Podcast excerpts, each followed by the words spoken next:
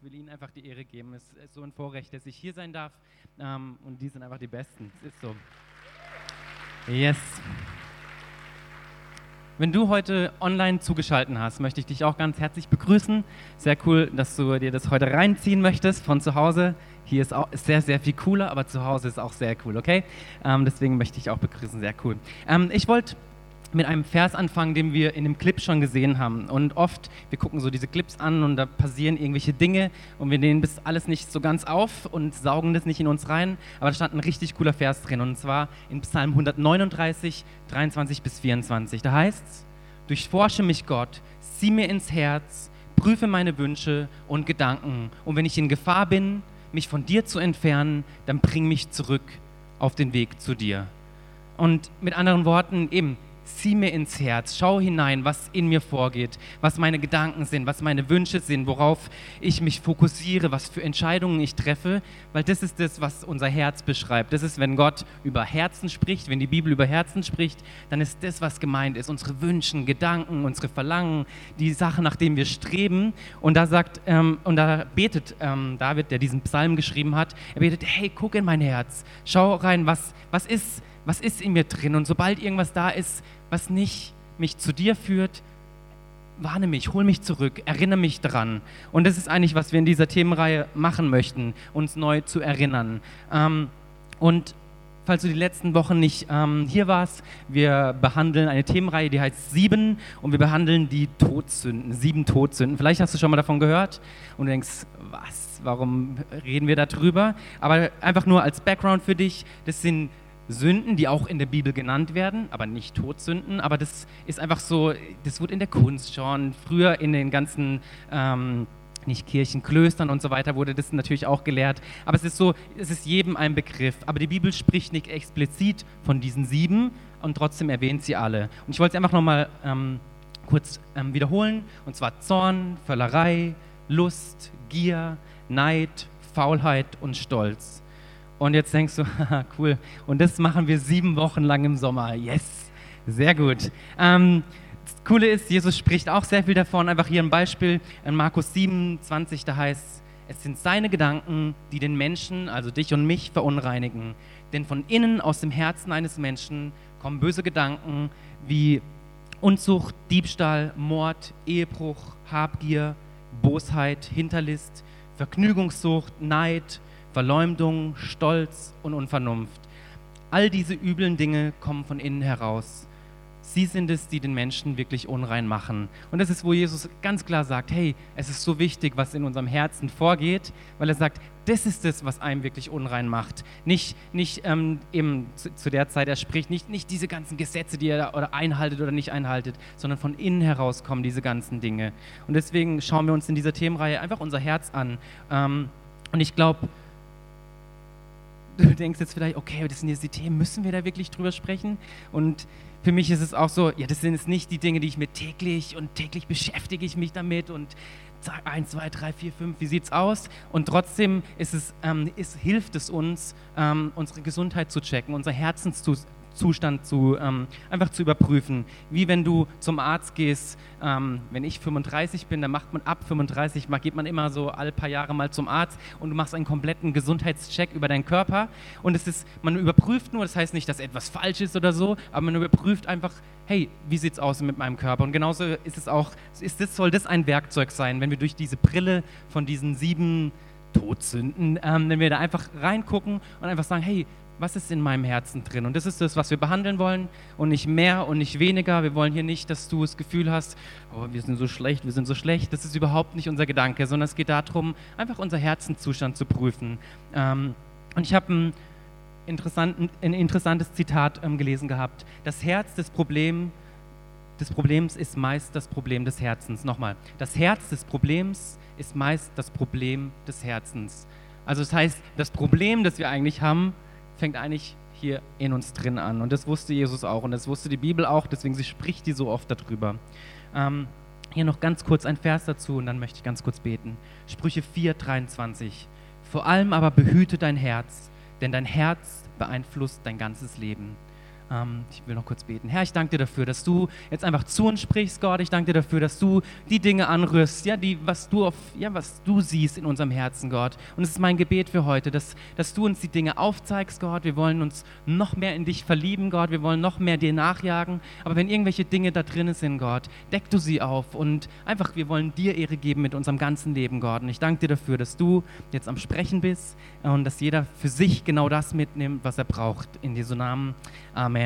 Amen. So, zum Einstieg von dem heutigen Thema. Ähm, musste ich an eine Geschichte denken, an ein Ereignis, was bestimmt jeder von euch schon mal gehört hat, ob du jetzt die Bibel gelesen hast oder nicht, aber von Adam und Eva, okay? Hat jeder schon mal gehört, bestimmt, wenn du auf die Straße gehst, jeder, auch wenn du noch nie eine Bibel in der Hand hattest, davon hast du auf jeden Fall schon mal gehört. Und ich habe letzte Woche habe ich ähm, so eine Doku gesehen gehabt, wo es darum ging, okay, wie ist die Welt entstanden? Und das ist so wissenschaftlicher Bericht gewesen und wie und also ich saß da und ich war so, man braucht richtig viel Glauben dafür. Also es war, es war äh, einfach so, okay, dann ist ein Feuerball und dann wie härtet der aus und dann kommen Meteoriten runter, da ist Wasser drin und dann ist aber alles CO2, es ist gar kein Sauerstoff da und dann sind irgendwelche Bakterien, also es ist verrückt. Also und deswegen, das ist einfach hier direkt am Anfang, die Bibel ist Gottes Wort und wir glauben einfach, das, was da drin steht, ist Gottes Wahrheit. Und wenn Gott über Adam und Eva spricht, dann ist es nicht eine Geschichte, die er erzählt, sondern es ist, wie er, ja, wie er die Erde, wie er den Menschen kreiert hat und nicht irgendwelche Zufälle, wo du denkst, nein, also ich fand, das war für mich wieder sehr erheiternd. Ähm, genau, aber ich eben, ich möchte über Adam und Eva sprechen. Und zwar ähm, in 1. Mose 2,7.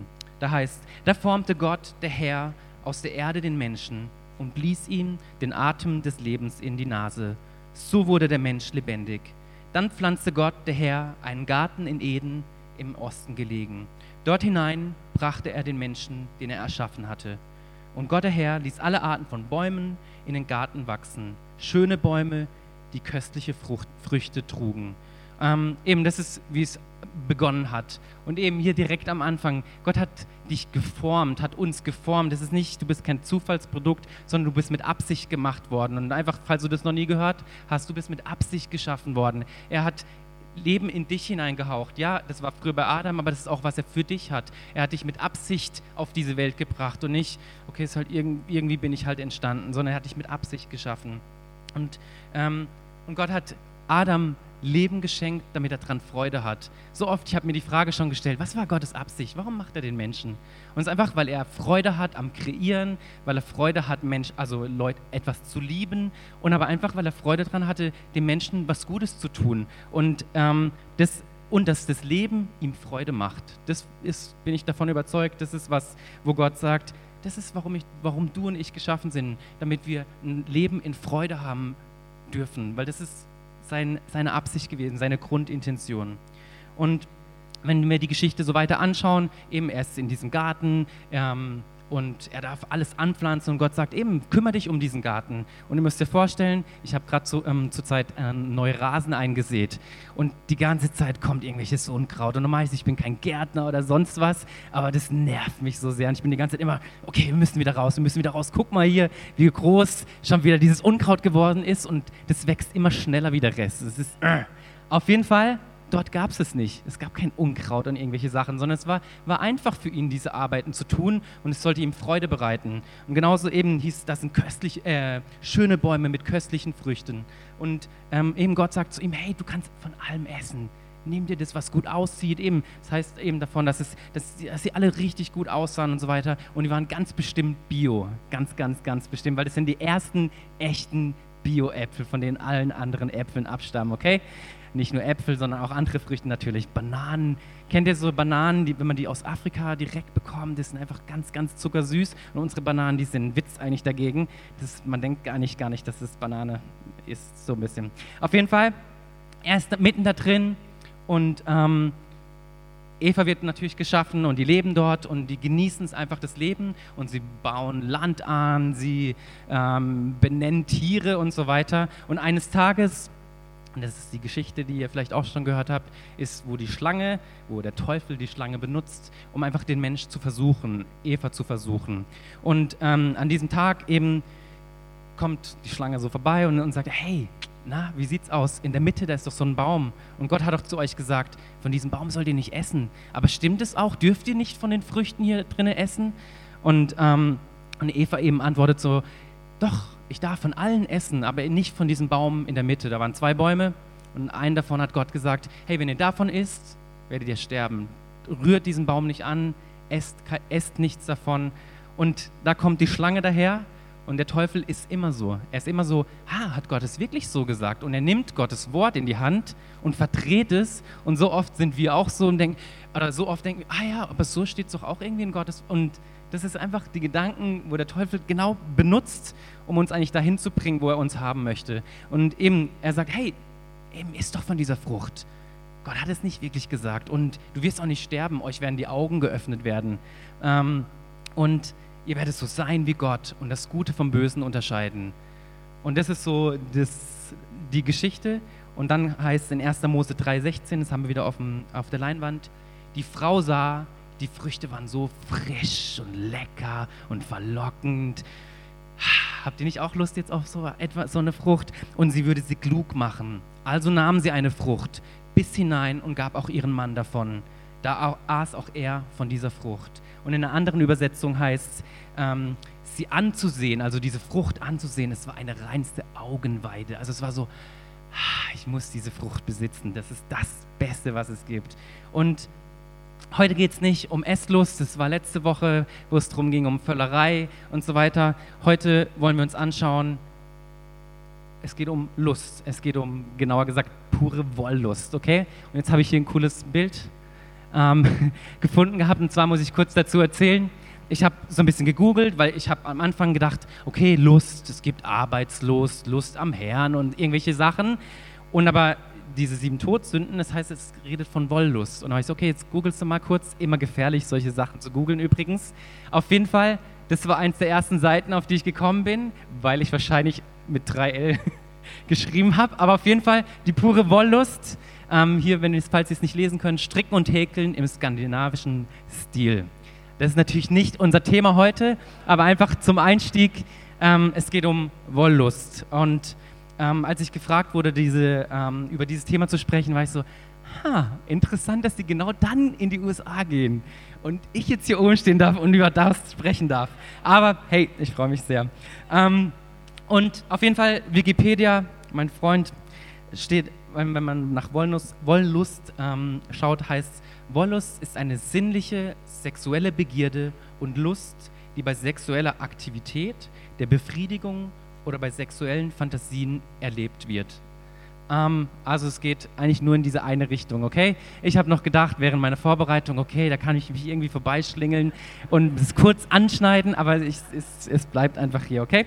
Ähm, und das Interessante ist, während ich mich vorbereitet habe, habe ich gedacht, eigentlich interessant, dass es uns so schwerfällt, darüber zu sprechen, ähm, einfach über dieses Thema, weil das ist so in unserer Gesellschaft, es, wird, es ist eigentlich überall, es ist spürbar die ganze Zeit, überall, wenn du in den Bus einsteigst, Plakate, Werbung. Ähm, ich bin vorher gerade hier in Lörrach kurz durchgelaufen, da habe ich auch gesehen gehabt, so ein Plakat, Werbung trifft jeden, stand so ein bisschen drunter, vielleicht kennt ihr dieses Plakat. Und einfach, wenn du dir die Werbung äh, anschaust, ankaust, anschaust, ähm, einfach in den letzten Jahren, und ich bin eben fast gerade erst 18 geworden, ein bisschen älter, aber ähm, einfach, wenn ich die letzten Jahre anschaue, das ist einfach immer extremer und die Welt kennt nur eine Richtung. Mehr, mehr, noch freizügiger und okay, wie kann ich die Leute erwischen? Was, was kann ich ihnen noch bieten? Weil es, es gibt kein Genug, sondern es muss immer noch mal getoppt werden.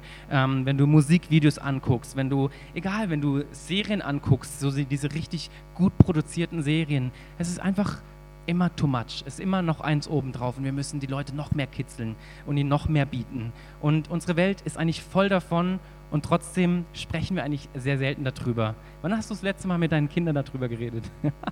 ähm, und es ist so, aber es ist allgegenwärtig und es trifft eigentlich jeden und niemand kann sich irgendwie da so sagen, ach nee, das interessiert mich gar nicht, weil es ist überall, es ist überall präsent. Wenn du online surfst, die ganze Zeit irgendwelche Werbungen, Adblocker ist das Beste, was es gibt, einfach keine Werbung zu sehen, weil da ist nur Mist die ganze Zeit auf normalen Seiten. Ähm, ich habe so ein bisschen geguckt gehabt. Eine Statistik sagt, dass über 35 Prozent von allem Internetdatenverkehr, das heißt, was die Leute täglich surfen, runterladen, hochladen und so weiter, ähm, besuchen an Seiten, 35 Prozent von allem Datenverkehr ist mit pornografischem Inhalt gefüllt. 35 Prozent nicht, was an Masse da ist, sondern was konsumiert wird. Und, das ist, und da gibt es Zahlen und du liest diese Zahlen durch und du denkst, nein, das kann nicht sein. Aber es ist, es allgegenwärtig. Und das Durchschnittsalter in dem Kinder ähm, einfach das erste Mal Kontakt in diese Richtung ähm, haben oder irgendwas anschauen, was sie nicht anschauen sollten, ist elf Jahre. Mit elf Jahren. Und ich glaube einfach nur für dich, wenn du älter bist und denkst, ähm, ja, mit meinem Kind, ich kann auch ein bisschen warten, ist erst schon 14, 15. Es ist so, hey, das ist aktuell. Das ist nicht irgendwie, du musst nicht drum rumreden, die wissen sowieso Bescheid. Aber es ist so, sprich mit deinen Kindern darüber.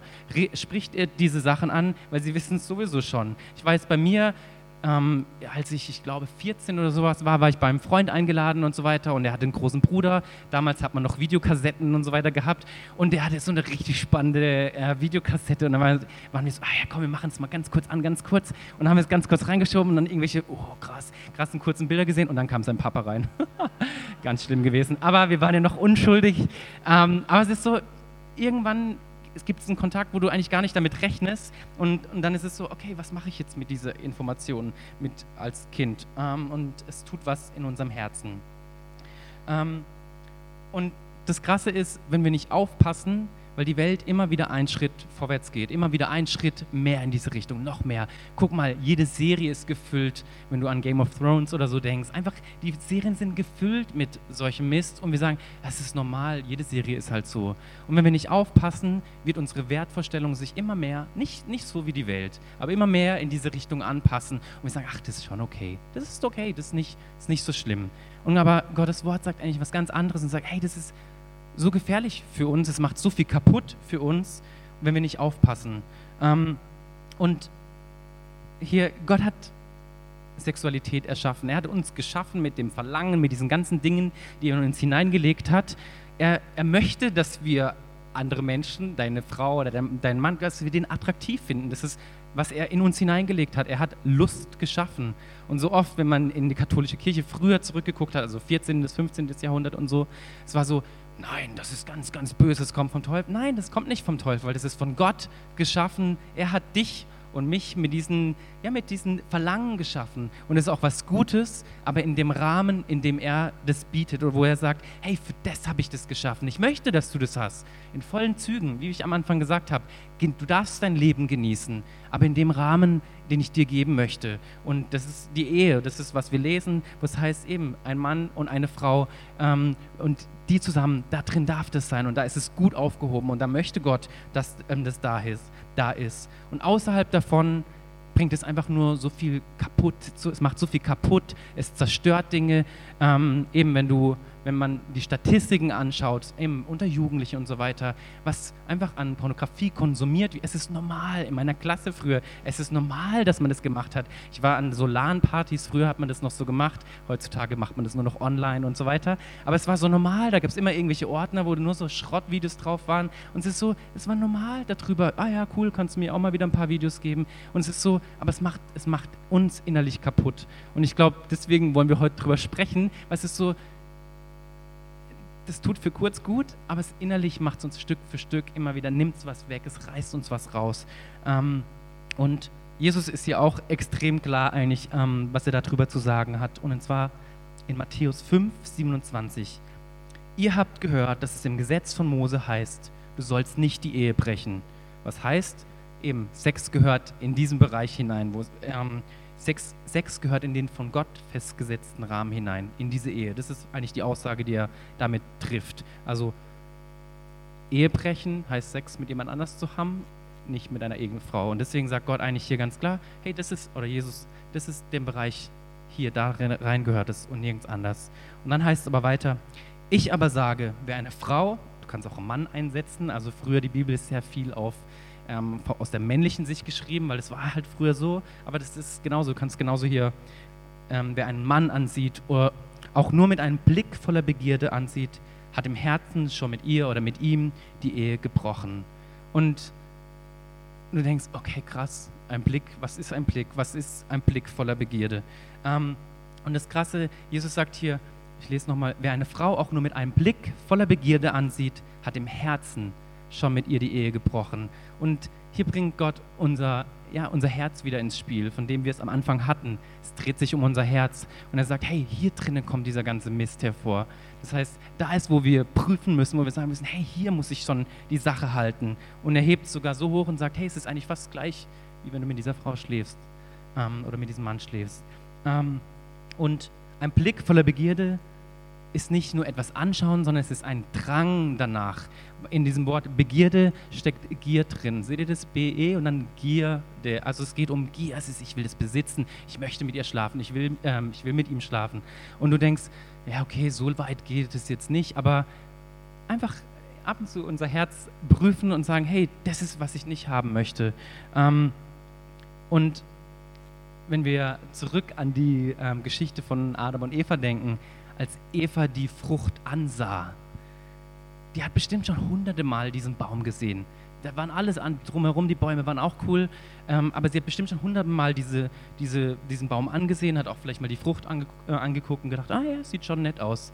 Also es ist so, es gibt überall auch bei Menschen, es gibt nicht nur eine attraktive Person, aber das ist auch okay so. Ähm, aber es ist so, Eva hat die hundertmal schon bestimmt angeguckt, aber erst zu diesem Zeitpunkt als der Teufel ihr den Appetit gegeben hat und gesagt, hey, guck sie dir aber nochmal genau an. Das ist, was du haben kannst. Das ist, was du besitzen möchtest. Ähm, du willst doch so sein wie Gott. Und in dem Moment ist so, ja, ich will das haben. Und dann nahm sie diese Frucht. Und eben vielleicht denkst du jetzt, ja, okay, wenn das so ist, dann ab sofort werden wir wieder zwei Gottesdienste einführen.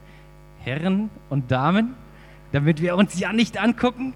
Natürlich nicht. Eben, weil es, ist, es geht darum, es ist, es ist nicht, das ist überhaupt nicht das Thema, sondern es geht darum, sobald wir, ja, sobald es mehr wird, sobald da mehr in diese Richtung passiert und wir eigentlich darüber hinaus denken und sagen, ah ja, nett, oh ja, gut, gut aussehend. Und es gibt viele gut aussehende Personen, aber in dem Moment, wo wir quasi eintauchen und unsere Gedanken sich anfangen zu drehen, dann ist es, wo Jesus sagt, hey, das ist da was, was mit deinem Herzen was kaputt macht. Ähm, genau. Und hier in Jakobus 1, 13, da heißt es, wenn ein Mensch in Versuchung gerät, soll er nicht sagen, Gott hat mich in Versuchung geführt. So wie Gott nicht zum Bösen verführen kann, so verführt er auch niemanden dazu. Und ich fand diese Aussage sehr, sehr krass, weil ich kenne sehr viele, auch aus ähm, einfach Leute, wo sagen, ja, aber Gott hat mich hier in, in Versuchung gebracht. Nee, Gott, hier steht's. Gott bringt dich nicht in Versuchung. Er kann es gar nicht. Das heißt, ähm, Moment, so wie Gott nicht zum Bösen verführt werden kann, so verführt er auch niemanden dazu. Also er sagt, hey, ich verführe niemanden. Das ist jemand anders, der das tut. Oder eigentlich heißt, das sind wir. Und sehr, sehr oft schieben wir die Schulden und sagen, okay, der Teufel, der macht immer die ganze Zeit. Und aber wenn wir jetzt weiterlesen, dann heißt, es ist die eigene Begehrlichkeit, die den Menschen ködert und einfängt. Wenn jemand ihr nachgibt, wird die Begehrlichkeit gleichsam schwanger und gebiert die Sünde. Und wenn die Sünde ausgewachsen ist, bringt sie den Tod hervor. Ähm, eben, es heißt eigentlich die eigene Begehrlichkeit, mein Herz, das, was aus mir heraus, was aus mir hervorkommt, das ist, was mich oft in Versuchung führt. Das heißt nicht, dass der Teufel uns nicht auch in manchen Bereichen einfach verführen möchte und dir Dinge anbietet, aber es ist, was aus uns hervorkommt. Und deswegen ähm, ja, legt die Bibel so sehr Wert auf unser Herz, dass unser Herz ihm gehört, weil sonst ähm, passieren da solche Dinge. Und ähm, Im letzten Teil heißt, und wenn die Sünde ausgewachsen ist, bringt sie den Tod hervor. Und denkst jetzt vielleicht, ja, okay, Tod ist jetzt schon ein bisschen übertrieben. Ähm, okay, Sünde ist nicht gut.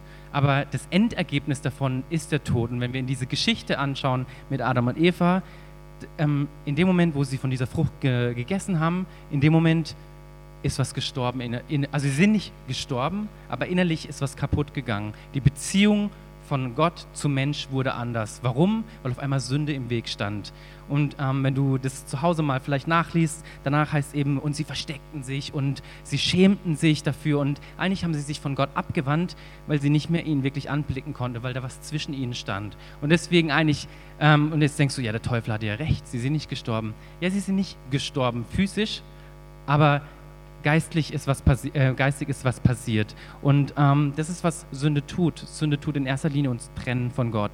Punkt. Das ist, äh, und alles daraus, was dann hervorkommt, ist eben wenn wir jetzt in diesem Bereich ähm, denken und Lust oder wenn wir, ähm, es ist Intimitätsverlust, dass du ähm, oder Familien, die kaputt gehen. Einfach, das sind einfach Folgen, die Stück für Stück sich aufbauen, bis sie ganz ausgewachsen ist, wie es hier heißt. Ähm, aber auf was ich eingehen möchte, ist dieses, die den Menschen ködert und einfängt. Und ich musste beim Köder, als ich das gehört habe, nicht an den Hund denken, weil das ist der Köder. Das ist keine so nette Story für Hundeliebhaber, das sagt man nicht so, entschuldige.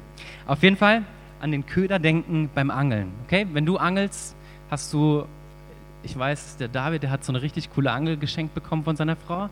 Und ähm, du bist am Angeln, du wirfst die Sache aus, aber wenn du nichts am Haken dran hast, dann kommt auch kein Fisch vorbei, oder? Das heißt, es braucht einen Köder.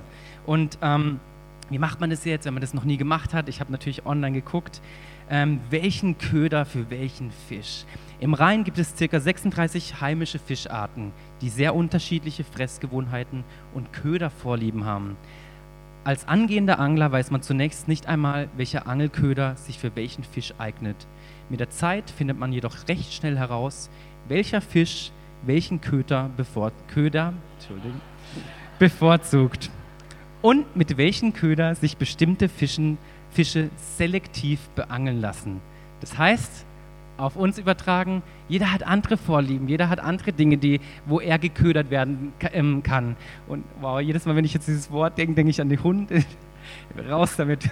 ähm, jeder hat andere Vorlieben und für jeden ist es auch ein bisschen was anderes, auf was er anspringt. Und ich möchte einfach drei Phasen anschauen, wie wir geködert werden. Und zwar Nummer eins, unsere Aufmerksamkeit zu lange. Was meine ich damit? Ähm, wir schwimmen so durch unser gewohntes Gewässer, einfach machen die Dinge, die wir halt immer tun ähm, und denken uns nichts dabei. Und vielleicht ist es deine Lieblingsserie, die du wöchentlich immer anschaust oder so, oder suchtest und denkst, oh, wann kommt endlich die nächste Folge? Und einfach die ganze Zeit ist, kommen immer irgendwelche Szenen, wo einfach viel zu viel nackte Haut da ist und es macht irgendwas mit deinem, mit deinem Kopf. Und vielleicht nicht beim ersten Mal, nicht beim zweiten Mal, nicht beim dritten Mal, aber irgendwann denkst du, ah, nett, nett, ich will mehr davon. Oder es ist, wenn du auf eBay Kleinanzeigen, vielleicht liebst du eBay Kleinanzeigen und du suchst irgendwelche coolen Dinge raus und oh ja, ich habe wieder was Obergutes, ein Schnäppchen gemacht. Ähm, und da sind auch immer, immer so zwischendrin solche Anzeigen drin, so Partnervermittlung und was weiß ich. Und irgendwann drückst du vielleicht zufällig mal drauf oder ah ja, ist ja eigentlich ganz nett. Ah ja, zu Hause läuft es eh nicht mehr so gut. Ah, ich schau mal, was es dort gibt. Und einfach so Einstiegspunkt. Oder ähm, wenn du jemanden immer am Sonntag nach Hause fährst, weil die zum Beispiel kein Auto hat und du fährst sie nach Hause und es ist alles cool, du hast coole Absichten, weil du sagst, hey, die hat kein Auto, eben, ich kann sie in den Gottesdienst bringen, obercool. Und, aber du fährst immer alleine mit ihr nach Hause, bringst sie ab, äh, stellst, stellst sie ab, wow. Hebst sie die Türe auf, setzt sie ab, vielen Dank. ähm, oder du gehst ins Fitnessstudio und da gibt es auch andere nette Leute und so weiter und man kommt ins Gespräch und gemeinsame Interessen oder Hobbys, wo du denkst, krass, mit meiner Frau habe ich nicht die gleichen Hobbys und mit meiner Frau habe ich nicht die gleichen Interessen und es weckt was in uns. Und das ist Nummer eins, erstmal überhaupt nichts, gar nichts Schlimmes. Also das sind Sachen, die tagtäglich passieren können. Ähm, oder eben, wenn du vielleicht bei der Arbeit bist und viele Meetings hast, abends auch noch Meetings hast und ähm, ja, du hast vielleicht nur mit einer Person ähm, die entweder weiblich ist oder männlich, je nachdem, was du bist. Ähm, und du hast nur ein Meeting mit der und es ist auch nicht schlimm fürs erste Mal oder so. Aber Stück für Stück können sich da Dinge einfach aufbauen. Dann Nummer zwei, angebissen und verletzt. Das sind dann die Gedanken, die hochkommen, ah, er interessiert sich wirklich für mich. Weil man erzählt halt, während man nach Hause fährt, erzählt man sich irgendwelche Dinge und, ah ja, wie geht's dir damit und so weiter. Und es, ah, hey, der interessiert sich wirklich für mich mein Ehepartner, der interessiert sich überhaupt nicht für mich. Also es ist so, wenn ich mal was erzähle, ja, ja, das ist alles nicht so wichtig. Ähm, und, und das scheint auch wirklich nett zu sein. Oder ähm, das ist schon diese Klick weiter. Jetzt habe ich es mal angeguckt, jetzt habe ich mal kurz geschrieben. Ach, ich würde schon gern wissen, was jetzt da mehr ist. Und Stück für Stück verändert sich unser Denken und wir sehen die Person anders, weil dann ist die Arbeitskollegin halt nicht mehr meine Arbeitskollegin, sondern sie ist mehr geworden. Es ist so, ah ja, ich will ein Meeting mit dir haben, weil mit ihr ist immer so cool und so weiter. Und Stück für Stück treten wir in etwas rein, wo wir eigentlich gar nicht sein wollen. Und es sind alles Dinge, die überhaupt nicht, die fangen alle cool an. Das ist alles gar nicht irgendwie, wo du denkst, ah ja, okay. Ähm, aber Stück für Stück kommen wir in etwas rein, wo unser Denken verändert wird, wenn wir die Person ansehen. Und das ist dann genau das, wo ein Blick voller Begierde dann hervorkommt. Ah ja, sie ist schon sehr, sehr nett und eigentlich würde ich schon ein bisschen mehr Zeit mit ihr verbringen. Ähm, und wir stecken in was drin. Und in dem Moment, wo du den Haken im Mund drinne hast, wenn du an die Angel denkst und den Haken, ist nicht so ein cooles Gefühl. Und das ist nämlich Punkt Nummer drei, die totale Verwirrung. Weil es macht Spaß und ich glaube, es ist so viel Aufregung dabei und so viel Spannendes bei neuen Dingen und gerade in diesem Bereich, es macht einfach, das ist was Neues. Wenn du frisch verliebt warst, äh, als du geheiratet hast, äh, nicht, also bevor ihr euch kennengelernt habt oder gerade kennengelernt habt, da ist so viel Spannung, Neues und so weiter und das wieder neu zu erleben, das macht bestimmt Freude, das macht bestimmt Spaß, aber es ist sehr, sehr kurzweilig und wenn wir an die Angel denken, es ist so, oh, das schmeckt so gut, der Köder, aber es ist so, ich habe den Angel, ich habe eigentlich den Haken in meinem Mund drin und es schmerzt und es reißt ein Loch eigentlich rein. Und Stück für Stück merken wir eigentlich, wir kommen gar nicht mehr davon los, weil du hängst an der Angel. Und auf der anderen Seite wird gekurbelt und es ist so, ich will da gar nicht hin, ich will da gar nicht hin, aber es macht so Spaß. Und wir sind in diesem, deswegen die totale Verwirrung, in diesem Spagat, oh, es ist so gut, ich will da mehr davon. Und innerlich merken wir auch, hey, es tut mir eigentlich gar nicht gut. Und wenn wir ehrlich sind, weil der Geist Gottes spricht zu dir und sagt, hey, das ist nicht in Ordnung, was du da tust. Nicht in Ordnung, dass du dich mit dieser Frau triffst. Oder es ist nicht in Ordnung, dass du dir ähm, die und die Seiten anschaust abends, wenn keiner zusieht. Ähm, und aber es ist so, ah, aber es, ah, es fühlt sich so gut an. Und man merkt, wie man Stück für Stück in etwas reinschlittert und man kommt nicht mehr zurück. Es gibt kein Zurück mehr. Ähm, und dann kommt der Bereich, wo man sagt, ach, das macht doch sowieso jeder. Und wir ignorieren es und denken, ach, ist alles nicht so schlimm. Ähm, jeder schaut sich solche Filme an online. Jeder macht, keine Ahnung, einfach diese Ausreden, die man für sich sucht. Und, und aber innerlich, ach, und es, es tut was in unserem Herzen. Und Stück für Stück, wir entfernen uns immer mehr von Gott, weil wir uns nicht mehr, mehr vor sein Angesicht trauen, weil wir eigentlich wissen, hey, für Gott ist es nicht in Ordnung, aber ich rede es mir schon zurecht. Aber es ist so, ah, wir sind in diesem Konflikt. Und wenn wir Paulus anschauen, ähm, der schreibt darüber im Neuen Testament, und er hat eigentlich sehr, sehr viel geschrieben im Neuen Testament, und zwar in Römer 7, Vers 15, da heißt, ich begreife mich selbst nicht, denn ich möchte von ganzem Herzen tun, was gut ist, und ich tue es doch nicht. Stattdessen tue ich, was ich eigentlich hasse. Ich weiß, dass mein Handeln falsch ist, und ich gebe damit zu, dass das Gesetz gut ist genau dieser Konflikt. Ich finde, der ist so spürbar in diesen, vielleicht hast du den Vers auch schon gelesen, der ist so spürbar, dieser Konflikt. Ähm, aber ich kann mir selbst nicht helfen, weil die Sünde in mir mich zum Bösen verleitet. Und da heißt es weiter in Vers 22, ich liebe Gottes Gesetz von ganzem Herzen, doch in mir wirkt ein anderes Gesetz, das, das gegen meine Vernunft kämpft. Dieses Gesetz gewinnt die Oberhand und macht mich zum Sklaven der Sünde, die immer noch in mir ist was bin ich doch für ein elender Mensch? Wer wird mich von diesem Leben befreien, das von der Sünde beherrscht wird? Gott sei Dank, Jesus Christus. Und keine Ahnung, ob, wo du dich gerade befindest, wenn du in diese drei Phasen denkst, ähm, in welcher Phase du dich vielleicht wiederfindest. Das ist genau das, was hochkommt, ist, ich elender Mensch, ich schaffe das sowieso nicht. Und Paulus hat genau diesen Struggle genauso durchgemacht. Und er sagt aber, hey, es gibt die Lösung. Ich bin an der Lösung angeschlossen. Gott sei Dank, Jesus Christus, unser Herr. Und er ist es, der diese Lösung hat. Ähm, und als erstes möchte ich dir heute einfach sagen, Gott ist nicht enttäuscht von dir. Egal, wo wir uns befinden, ob wir uns weit weg von ihm befinden, ganz nah bei ihm befinden, ob wir uns schämen, vor ihm zu kommen oder ob wir Dinge schon hunderten, tausendmal irgendwie falsch gemacht haben. Gott ist nicht enttäuscht von dir. Er sagt, hey, komm zu mir, komm zu mir zurück. Aber das Krasse ist, er liebt dich so sehr, du bist ihm so wichtig, dass er das nicht stehen lassen kann, weil er sagt, du machst dich kaputt. Du machst dich kaputt damit. Hör auf, das zu tun. Hör auf, dich weiter in, dieses, in diese Sünde zu verstricken, weil es ist nicht gut. Nicht, weil ich nicht möchte, dass du die, so viel Spaß haben sollst. Nein, aber ich weiß, es macht dich kaputt. Innerlich, deine Familie, deine Intimität mit deiner Frau. Ähm, einfach diese ganzen Dinge, es macht dich kaputt. Und deswegen möchte ich nicht, dass du das tust. Deswegen äh, will ich, dass dein Herz rein ist, dass dein Herz vor mir rein ist, weil das ist, wofür ich dich geschaffen habe. Ähm, und in Römer 8, das ist direkt der nächste Vers nach dem, was wir gerade gelesen haben. Da heißt, also gibt es jetzt für die, die zu Jesus Christus gehören, keine Verurteilung mehr. Denn die Macht des Geistes, der Leben gibt, hat dich durch Jesus Christus von der Macht der Sünde befreit, die zum Tod führt. Und das ist, oh, das ist gute Botschaft, was wir immer wieder brauchen, was ich immer wieder brauche für mich. Hey, es gibt keine Verurteilung mehr, egal in welchem Bereich, wenn du es mal wegdenkst von diesen ganzen Bereichen. Wir haben so viele Sachen, wo wir halt nicht richtig machen oder nicht hinkriegen. Und, und eben wie Paulus gesagt hat, ich schaffe das gar nicht aus mir heraus. Und Gott sagt, hey, du musst nicht aus dir heraus schaffen. Ich habe alles bereits getan. Gott hat seinen Sohn gesandt, damit du und ich es nicht mehr tun müssen dass wir frei sein dürfen, dass wir uns nicht mehr verurteilen müssen. Warum? Weil Jesus verurteilt wurde. Ähm, und Gott hat alles bereitgestellt für uns. Er hat uns alles an die Hand gegeben. Und wenn du mit, mit ihm zusammen bist, wenn du mit Beziehung mit ihm pflegst, dann sagt er, hey, ich habe dir ja bereits alles gegeben. Und du fragst dich jetzt vielleicht, okay, aber ich befinde mich trotzdem noch in dieser Lage. Ich fühle mich trotzdem so, wie Paulus beschreibt, ich gar nicht hin und her. Und aber Gott sagt, hey, ich habe dir alles an die Hand gegeben.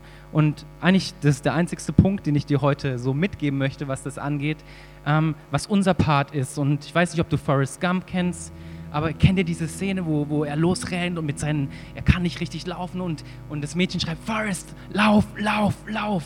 Und ich glaube, das ist genau das, was du dir merken musst, wenn du von hier weggehst. Einfach, wenn du das mitgenommen hast, lauf weg von diesen Köder, von diesen Dingen, die uns beeinflussen. Sobald es hochkommt, du rennst. Weil die Bibel spricht ganz klar davon, zum Beispiel in 1. Korinther 6, 18, fliehe der Unzucht. Jede andere Sünde, die ein Mensch begeht, bleibt außerhalb des Leibes. Der Unzüchtige aber sündigt gegen seinen eigenen Leib fliehe der Unzucht. Oder wenn du ins Alte Testament schaust und vielleicht sagt dir die Geschichte was, wo Josef bei Potiphar im Haus ist und die Frau will die ganze Zeit mit ihm schlafen und er, er rennt weg, er rennt weg und danach muss er ins Gefängnis deswegen. Aber es ist so, ich will rein sein vor Gott, deswegen möchte ich das nicht tun.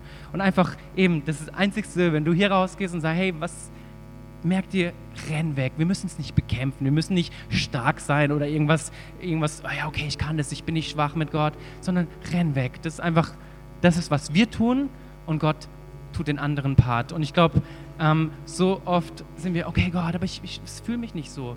Fang mit dem an, zu sagen, hey, was sind Grenzen, die ich mir setzen muss? Das ist bei jedem anders. Aber es gibt Grenzen, wo du sagst, hey, das, wenn ich meine Ehe beschützen möchte, das sind, das sind Punkte, die ich nicht tun möchte. Sei das eben, ich nehme nie, oder das heißt nicht nie, aber ich fahre nicht jemanden nach Hause sonntags alleine. Keine Ahnung, was andere Leute dann drüber denken und dann reden die darüber, aber auch einfach, was das zwischenmenschlich tun kann. Oder ähm, eben, was ich mir anschaue. Ähm, Habe ich für mich eine Regel gemacht? Schaue ich die Serie an, wenn das trotzdem drin ist? Oder kann, einfach, das sind Dinge, wo du für dich überlegen musst, weil du kennst ganz genau deine, äh, deine Dinge im Leben, wo du merkst, oh ja, das ist schon sehr nett. Ähm, und das ist aber was, was du festlegen musst. Und dann, wenn die Situationen kommen, zack, wir hauen einfach ab. Das ist Punkt, was wir machen müssen. Und der Rest tut Gott. Ähm, genau, und ganz am Anfang eben habe ich den Vers gelesen gehabt, den Sprüche. Vor allem aber behüte dein Herz, denn dein Herz beeinflusst dein ganzes Leben. Und das ist einfach, was wir in dieser Themenserie anschauen wollen. Unser Herz beeinflusst unser ganzes Leben. Deswegen will ich alles dran setzen, also ich mit meinem Leben, ich möchte alles dran setzen, dass das in Ordnung ist, weil daraus kommt alles hervor. Und deswegen sprechen wir über solche Themen, wo du denkst, ja, okay, schon nett, aber ja, aber es ist so, hiervon kommt alles hervor. Und ich möchte ein Leben haben, das Gott Ehre gibt. Ich möchte ein Leben haben voller Freude, weil das ist das, was er verspricht. Aber dafür brauchst du auch mein Part, das, was ich tue. Und ähm, will ganz kurz die Augen schließen. Wenn du